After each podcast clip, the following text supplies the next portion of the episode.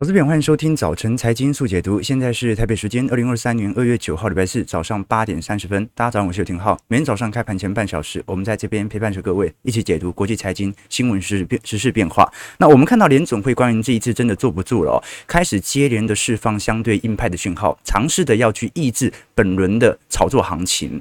呃，现在市场上还是这样看了哈，就说联准会不管释放什么样的谈话，年底的终端基准利率，大家还是把它预期在四。点五个 percent 左右，所以还是跟联准会当前所给予的呃终端的目标利率、政策利率还是有一段变化，还是有一段空间在。所以昨天标普百指数啊开始重新的反映这种联准会尝试给市场上。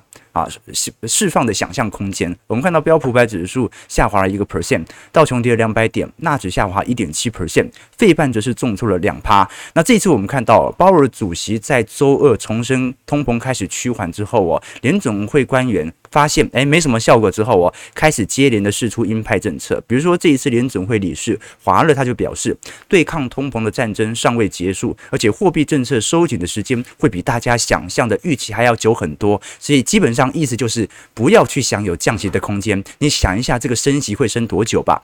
那另外一件是，呃，纽约联总会总裁威廉斯他表示说，需要在未来几年维持限制性的利率，也就是说未来几年你必须要有比较高利率水。水平，而且中长期的高利率才能够使得本轮的通膨完全消失殆尽。好，所以值得大家来观察。你像是呃前天这个美国拜登，美国总统拜登的国情之文呢，他也特别提到。希望把企业的库藏股税率啊从一趴调到四趴哦，这个就很明显的富人税了嘛。不过呃，这项政策达成的可能性算是蛮低的。好，原因是因为啊，拜登现在啊其实已经算是半跛脚啊，因为我们讲到众议院已经失去了嘛，所以基本上未来一段时间联准会应该会持续释放的相对鹰派谈话，一直到本轮的。反弹正式结束，开始进行回撤打底。那其实我们看得很清楚，标普百指数啊，当前的走势已经算是头肩底的形成逐步喽。那如果我们把整个标普百指数哦，从本轮反弹以来的涨势哦，其实是一度进入到牛市氛围，所以这一波我们就来先观察回撤是一定要回撤的，会不会破前低是第一个观察要点。但是如果从美国科技巨头本轮的弹幅来看，老实说还是不是特别显著哦。我们看到本轮表现稍微比较强的，大部分都是属属于单一的全职股，或者呢是属于费城半导体概念的硬体概念股。那这一次我们看到美银特别在。过去周末出炉的报告特别显示，你像是 Meta、苹果、Amazon、Google 和 Alphabet 这几家公司的总体收益率哦，低于市场普遍预期的八个 percent，正在高速下行当中。好，所以软体股在今年的获利哦，应该会比市场想象中还来得快。但问题是，从中大型股，我们讲的 FANG 指数啊，到目前的点位，相对于标普百指数啊，基期还是相对过去一段时间还算是高的。好，只是说近期它的回调比较显著，那弹幅也比较慢。那当然，各位要知道。股价它会提前反映 EPS 的变化，那蓝色线是我们看到的前瞻本益比，而前瞻 EPS，那黑色线是标普百指数哦，所以的确在过去一段时间，EPS 它就是呈现一个缓步的下滑，可是距离那种二零一九年当时的高点，其实还是有非常长的一段时间，所以它更像是在疫情这次货币宽松之后的均值回馈，而不是系统性风险的发生。待会我们也会从目前美国四大银行的破险部位来推。其实今年发生信贷风险违约的可能性算是蛮低的啦。那包括我们从大衰退平均各产业的库存周期哦，那我们跟投资朋友已经分享过了。第一波开始进行显著复苏的，应该是属于我们看到的晶片产业啊，或者是呃智慧型手机。那第二波我们所看到的啊，大概是属于 PC 端。第三波才是我们看到的电动车。那当然啦。各个产业或者各个个股本身公司财报的变化，都有可能影响库存的先后顺序。以台北股市来看的话，预估啦，在第一季销库存有可能成功，也就是我们看到库存见顶下弯的，很有可能就是以台积电的先进制程作为代表。那么一直到第二季、第三季才会看到成熟制程有比较显著的销库存现象开始发酵。那一直到第三季、第四季，我们才能够看到 PC 或者实体的消费电子零组件开始有好转的迹象。好，所以。啊，如果要反映基本面的话，它就会有先后的顺序来开始呈现。其实过去我们看到 EPS 的下行通道啊，大概至少要八个月以上。我们可以根据过去几次的景气回测来做观察。的确，景气回测可能啊、会拉的时间比较长。可是如果是以获利的下修，比如说二零一五年来看的话，大概是走皮八个月。那二零零八年时间比较长。走皮十四个月，二零零四年大概走皮接近也是八个月左右，所以如果按照时间线来进行回推哦，因为 EPS 见顶，刚才我们已经看到了，其实在二二年。中旬左右就已经见顶了，所以目前其实 EPS 的下行段感觉是在中后段正在发酵，好，所以值得来观察啊，就是第二季、第三季会不会有开始 EPS 筑底开始好转的现象，值得大家来多做些留意哦。其实我们把长期 GDP 呃放长远的角度来做观察，美国的长期这个实质 GDP 大概是每年两趴的速度缓慢的增长，当然了，从零八年以后这一波的实质 GDP 增长哦，你还必须记录。到货币宽松政策所带来的效果，那到目前为止哦，它也不像是零三年到零八年那一波啊，基期推得十分高的一段时间，它只是稍微回到一个正常的上行轨道啊，所以我反倒会认为，你从目前的劳动力市场的角度啊，加上当前销库存的情况，其实。并没有想象中来的坏，这今年的衰退肯定比过去一八年、一五年、一一年稍微严重一点，而且去年又爆发外部性冲击，乌俄战事嘛，所以肯定会对于经济的伤害来得更大。但是有没有到零八年或者两千年的水准哦？从目前的角度来看，只要劳动力市场没有崩溃，那基本上哦，可能。怎么样都无法会发生系统性风险，因为目前啊，不管是在财政上的监管，还是说我们看到劳动力市场都已经足以去支撑本轮的衰退。但是呢，短期内还是要小心。我们过去一直跟投资朋友提到哦，这一波反弹，你看从去年十月到现在反弹已经两个季度了。你按照乖离这一次从 RSI 指标都已经进入到一个呃超买区了。那其实各位从 K D 啊，K D J 啊，或者从各式各样的基期指标、乖离指标，短期内都有一点涨过头的迹象在。那我们姑且不论下行格局是不是被破坏，短期而言，肯定是有一点情绪过度乐观推涨的一个迹象在。好，这一次美银昨天出炉了一篇报告哦，是把呃今年以来的走势拿来跟一九六六年来进行对照。那为什么拿来跟一九六六年对照呢？原因是因为一九六六年当时。六十年代的联准会，它也在抗通膨。当时，呃，一九六五年嘛，我们都很清楚，蓝筹股泡沫哦，就是 这个激起股市推高之后啊，大宗资产价格也跟着推高。好，那么。当时我们按照时间线推估嘛，没过几年，到时候大宗资产的这个通膨年就要到来了。所以当时联准会也为了要提前进行通膨的抑制哦，好，开始采取了相对升息循环。不过当时的标普百指数啊，大概只跌幅两成二哦，比这一轮跟这一轮的跌势比起来差不多。然后呢，就回到一个上行的轨道。所以当时是有蛮明显软着陆的感觉。不过啊，当时的通膨肯定不像现在这么严重。好，所以这还是有一点区分的啊。好了，那我们最终先来聊一下。财报面的部分，其实昨天公布的财报也算是蛮多的啦。我们看到有 Uber 啊，有这个 Under Armour 等等啊，有 Fox。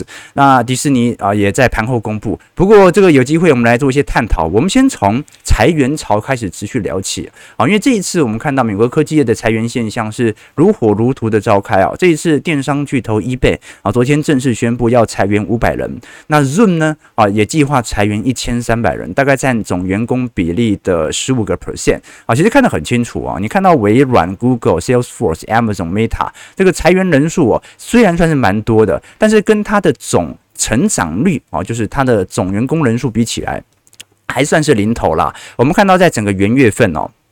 大概美国的科技业一共裁了大概十万人左右。那 Google 啊，裁员人数也很多。你看 Google 昨天推出自己的 AI 聊天机器人 Bard 哦，结果惨不忍睹啊！大家有空可以去看看。待会我们会聊哦。但 Google 你看它裁了一万多人，可是。把它跟二一年到二二年的招募人数来进行对比哦，其实你会发现哦，仍然是九牛一毛。二零二一年 Google 的员工人数全球一共大概十四万人左右，那二二年来到了十九万人，所以它基本上招募了五万人哦，在过去两年啊，结果呢现在就裁个一万人，所以基本上它就是一种。在疫情期间，软体业过度发达所形成的过度招募之后的君子回归，那其实其他都一样哦。你看，不管是脸书 Meta，还是 Alphabet，还是 Microsoft，或者苹果，基本上就算有适度的人员调节哦，它仍然总员工人数比二一年高不少。好，所以这就是一个自然的景气回归的现象。过去我们也提过。提供过这张图表哦，这张图表是美国的职位空缺数减掉失业人口，也就是说，我们把现在市场上呃多出来的工作，把它全部都给失业者，你想要工作就来拿，那剩下多少工作呢？还有五百三十万份工作没有人来做啊！现在的职位空缺数大概是一千一百万人嘛，那么。这个美国的失业人口大概五百七十万人，好，所以还有五百三十万份做五百三十万份工作是找不到人来做的，这就是我们现在所看到的劳动力市场的紧缩现象。那当然啦，在这种失业率或者说呃缺工率持续增长的状态底下，它能不能顺势的转换，这是一个问题。毕竟这个工程师失业，他会去餐厅当员工吗？啊、哦，这个很难说，对吧？OK，那另外昨天所公布的财报当中哦，我们看到这一次在疫情后或者疫情结束后啊的受惠概念股啊，其中一个就是属于共享经济的饭店业啊，或者我们看到的 Uber，Uber 昨天公布财报直接大涨了五点三 percent，每股来到三十六块。哦，这一波的拉抬它也是贯破所有均线，持续向上。这次我们看到，不管是机场接送的需求，还是办公室乘车的需求，都在大幅激增当中。也看到 Uber 第四季的财报十分亮丽哦，同比增长四十九 percent，第四季营收直接飙到八十六亿了。那我们可以看得很清楚，其实现在在 Uber 乘车业务在美国还是有很大的渗透空间，因为美国还是有很多人是自己开车啦，所以它的渗透率没这么高，还是有持续增长的空间存在。那尤其现在 Uber 主攻在美国的商务业务成长，也就是啊开始有车队的形成啊，或者去接送一些啊重要的商务人士哦。我们看到其实增长规模比想象中还要大的非常多，那尤其海外市场，不管是南韩啊还是德国、西班牙，目前的增长速度都非常快。当然啦，Uber 现在已经在准备和呃一些电动车厂讨论未来的自驾车计划，因为我们都很清楚啦，这个自驾车其实是电动车的一个非常大的亮点啊。我们往往会把焦点过度聚焦在电池这个领域啊，但其实自驾 AI 系统哦，它可以有更好的发展空间，我们都很清楚。现在，呃，坐计程车或者 Uber 最大的成本是谁？最大的成本就是那个驾驶，那个驾驶他是要领钱的，要有月薪嘛。可是如果自驾系统成立之后哦，哦，你就稍微手机 App 上面下个单，就有一辆无人驾驶车来到你身边，然后把你载到需要去的地点。那这样的行程，它第一件事情就是啊、呃，全美或者全球的去车化，就是。我要去哪里？到时候成本降低了嘛，其实就没有必要自己一定要有一台车，还要自己驾驶，这是第一点啊。尤其你看这个高速公路，有时候很塞，然后要踩踩停停也很麻烦。每次在杨梅那一段，对吧？OK，所以如果有自驾系统的话，或者无人驾驶的话，那么最先优事先呃最先优先合作的，应该就是属于 Uber 这样的体系。但是这样的体系，它就会让大规模的我们看到，第一个是驾驶失业，第二个是大规模的我们看到传。传统汽车车厂的这些维修厂可能会大规模的瓦解啊，这个都到时候都全部都回原厂更新了嘛，或者用电脑更新，所以这是值得大家来多做一些留意和变化的。好，那我们先看一下美国股市四大指数表现，道琼下跌两百零七点，零点六一 percent，在三万三千九百四十四十九点。标普百指数下跌四十六点一点一 percent，收在四千一百一十七点。纳指下跌两百零三点一点六八 percent，收在一万一千九百一十点。其实，所有美国股市四大指数哦，仍然站在显著年线支撑之上。当然，这个年线因为是下行格局，所以你不能期待它有太大的这个支撑效果。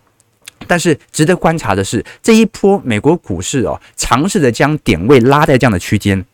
有一点要尝试的，把所有均线哦进行拉抬的感觉啊，因为你看嘛，因为现在大部分的中长期均线，你看除了月线和季线之外哦，半年线和年线都还在下弯格局。那什么时候要让这些长期均线有所支撑呢？就是你就股价盘在这样的位阶，盘久了。这个中长期均线它就来到水平了，甚至开始向上。这个时候它的支撑效果，从共识力来看就有可能呈现。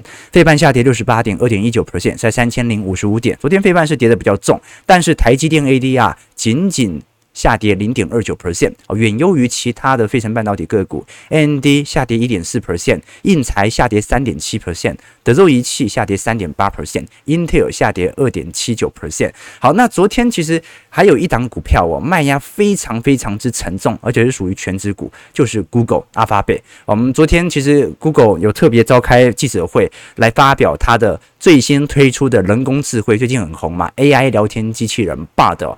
但是呢，在这一次记者会当中啊，几乎是惨剧啊！啊，他在这个记者会当中问 Bard 说：“请问韦伯太空望远镜啊，这个相关的问题的时候啊，他说你可以告诉我，九岁的孩子他用。”韦伯太空望远镜会有什么样的发现嘛？结果爸的说啊，这个太阳系外行星的第一张照片就是由韦伯太空望远镜拍摄的。结果这个答案很明显是错误的嘛，而且他问的第一个问题就错了，所以这就变成 AI 机器人了，它并不是一个精准的合作伙伴，反而变成了一个有问必答的一个。机器人而已啊，就有点啊，这比较进化版的 Siri。所以在这种状态底下，我们看到 Bard 的回答错误，直接导致 Google 在周三股价大跌。大家也认为它的能力根本就还没有跟上 ChatGPT，而且 ChatGPT 目前因为啊有大量的运算啊，正在跟全球各地的用户啊进行沟通，所以目前进化的速度也是非常快的。那待会我们会聊啊，到底在整个 AI 的专利技术上，目前的炒作它是有机之谈吗？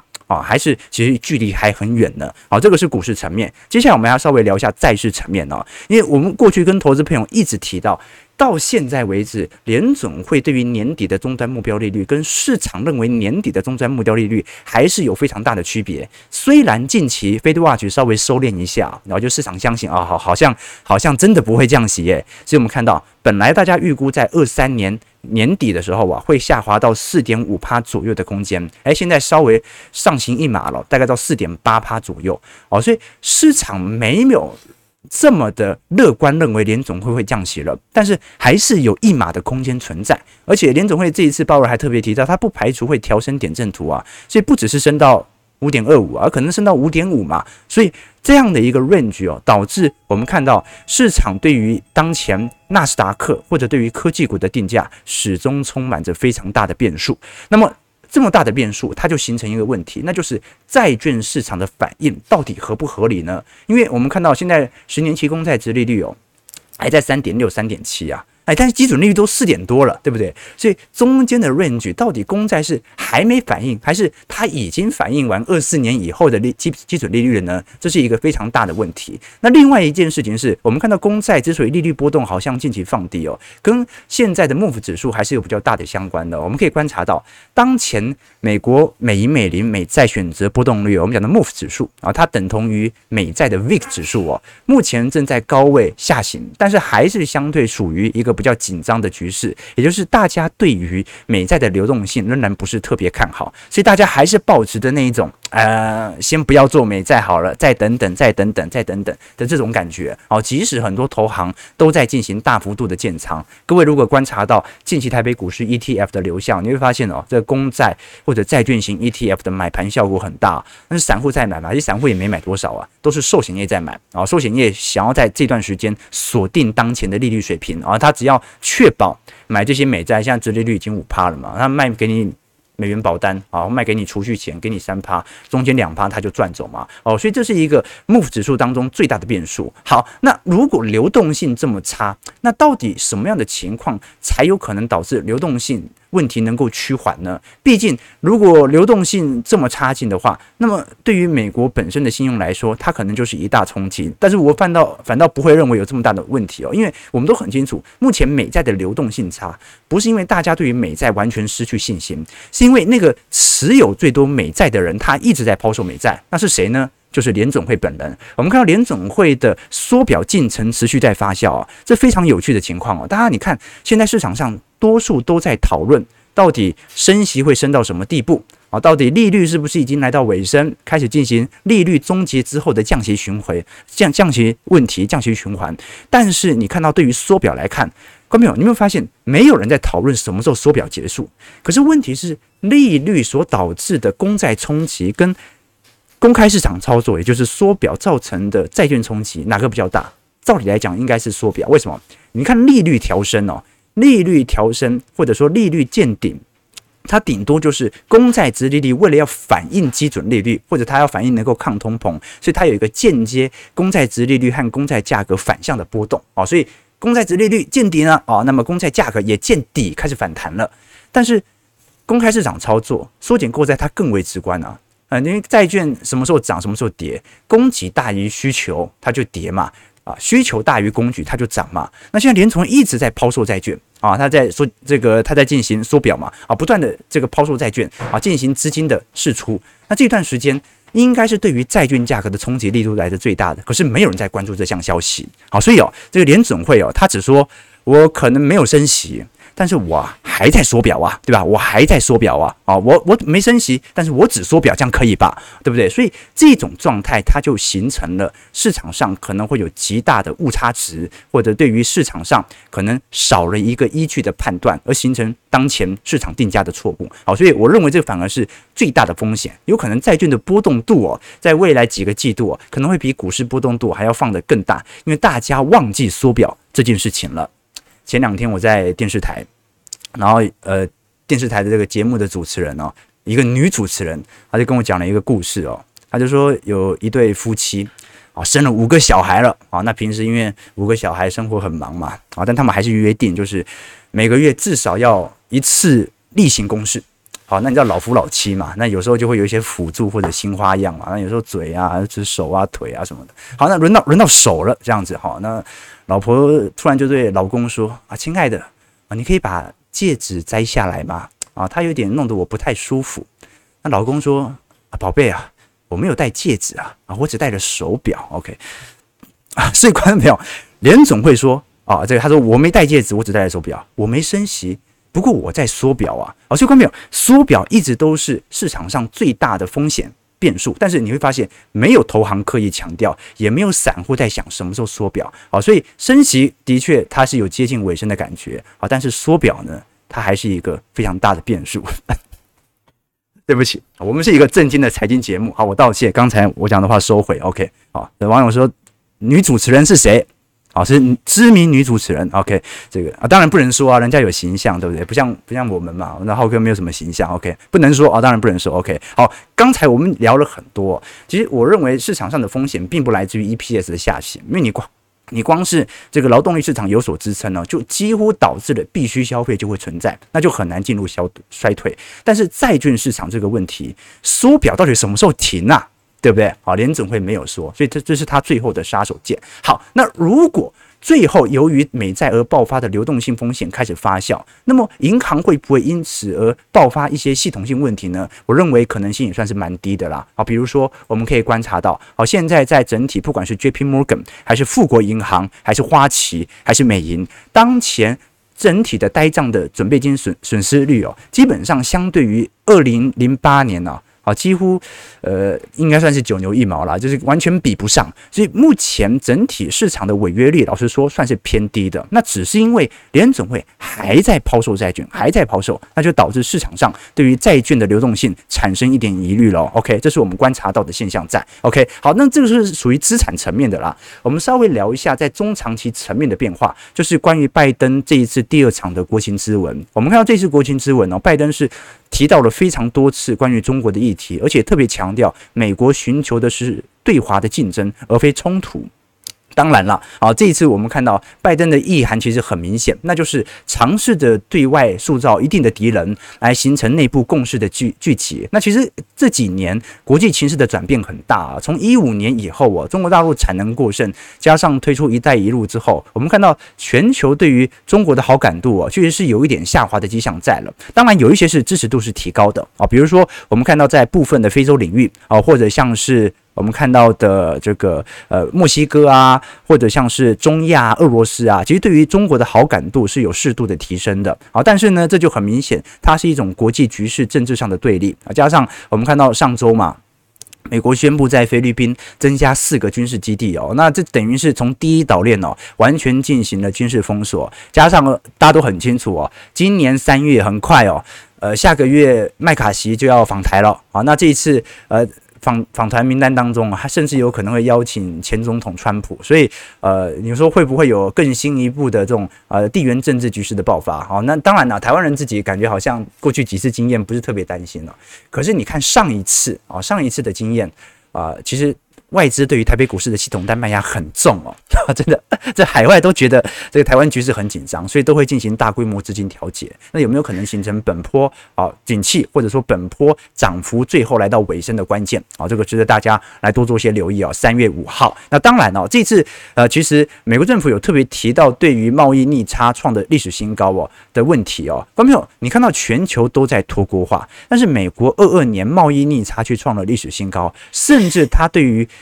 呃，华人的商品的逆差是史上次高哦，好，这就说明一件事情啊，你你讲的脱钩化，或者说美中之间的博弈哦，它的脱钩并不是来自于贸易层面的脱钩，你会发现美中之间的贸易其实是越来越紧密的哦，而真正的问题是，美国想要脱钩的是属于科技领域啊，是在各个科技的前瞻领域跟中国进行我们看到的技术上前置，这个才是我们现在所观察到的迹象哦。加上昨天 IEA 特别公布全球电力需求增。涨到三点二 percent，那中国的占比预估会增长，呃，占比会来到三分之一，那就说明全球有三分之一的用电都是中国拿走，那就更表述了中国对于电力需求以及电池技术的持续研发。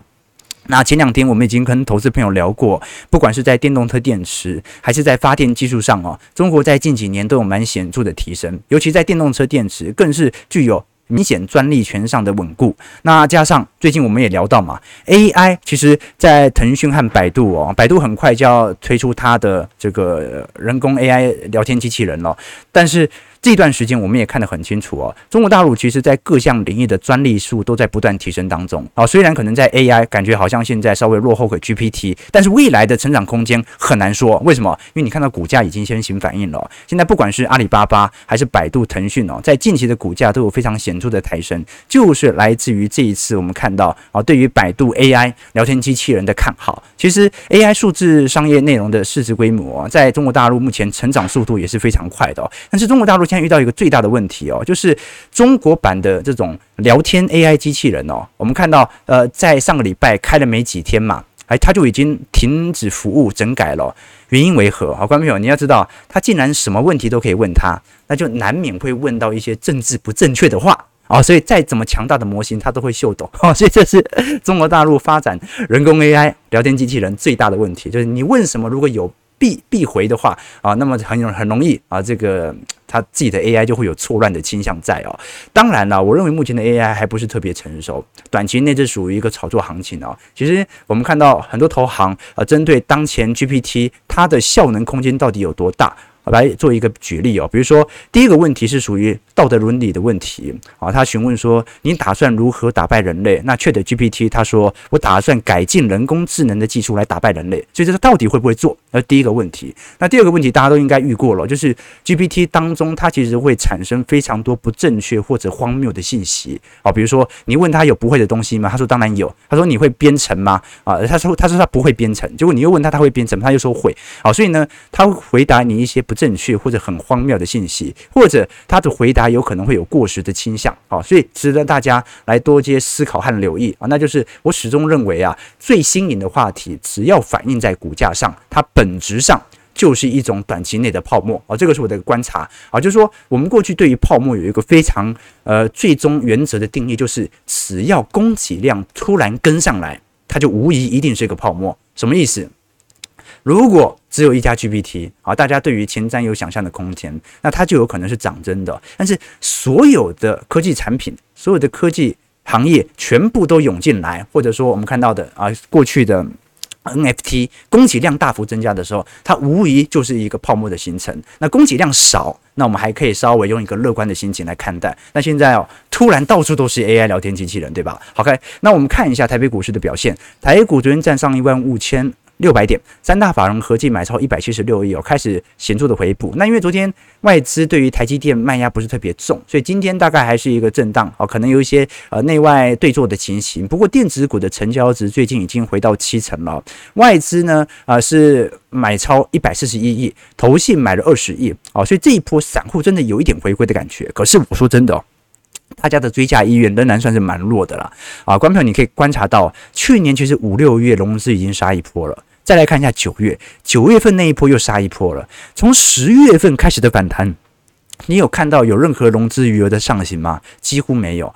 所以这一波哦，虽然融资余额有一点见底上弯的感觉哦，但是能不能回到十二月份的水准都是很大的问题哦。所以我只能说，目前其实散户还是兴趣缺缺啦。哦，这个是我看到比较显著的迹象在。那当然啦，如果我们是从基期角度来做观察的话，台北股市本益比哦，近期已经有蛮显著拉升了，本来在十一倍左右哦，最近已经拉到十四倍了，所以短期内肯定是有一点拉高的迹象在，加上股价净值比哦，最近已经拉到到二点三八倍了，所以这个相对于全球股市来看，就稍微有一点大了。那当然，散户。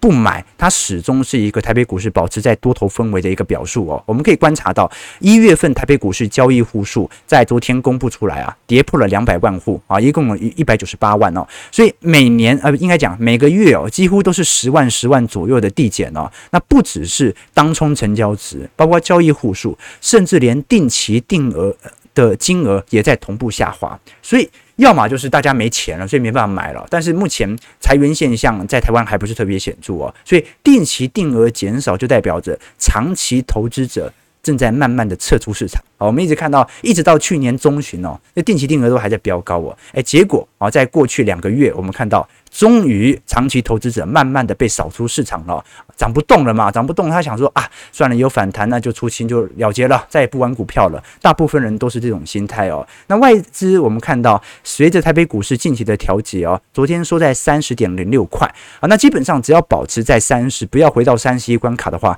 那。外资对于台北股市哦，基本上还是一个偏多看态，但是还是要来观察，因为国际系统单最近变动很大嘛，因为联总会准备要开始释放各种强烈的鹰派角色、鹰派讯息来进行资产层面的打压。不过我们从小台来看，因为昨天结算了啊，所以空单开始形成，就要看一下这个新局势会不会成立。至少只要小台保持在一个空方氛围，对台北股市不是太坏的事情。那昨天我们看到我最惨最惨，尤其是今年预估可能要一直到第四季。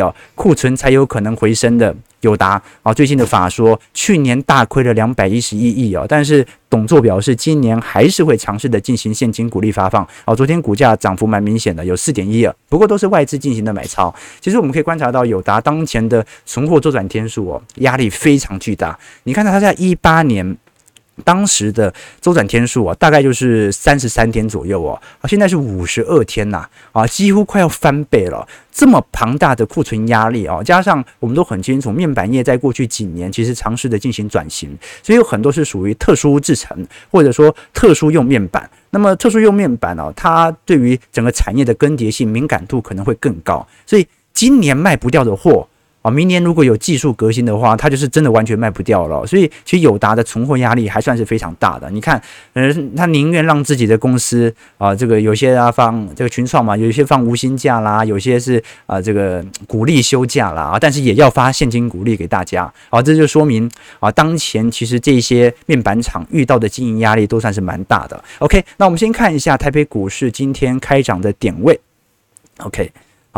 大家都说那女主持人是谁？大家可以震惊一点。我们是一个震惊的财经节目。下跌五十二点，收在一万五千五百六十六点。哦，今天成交量又缩了啊，看起来大概在两千一百亿左右啊，至少比去年好一点嘛。啊，但是随着我们看到联总会的鹰派讯息开始不断释出哦，这国际系统单哦，至少会有一点戒慎恐惧的，以防以防啊市场上的情绪乖离到头。毕竟已经涨了快要两个季度了嘛，稍微有一点。乖离的回调也是很正常的。OK 啊，这个想请问土耳其这一次地震有没有可能从通膨变通缩吗？我的想法是房屋重建，我是念他的这个留言呢。我的想法是房屋重建必定是短期第一顺位的消费。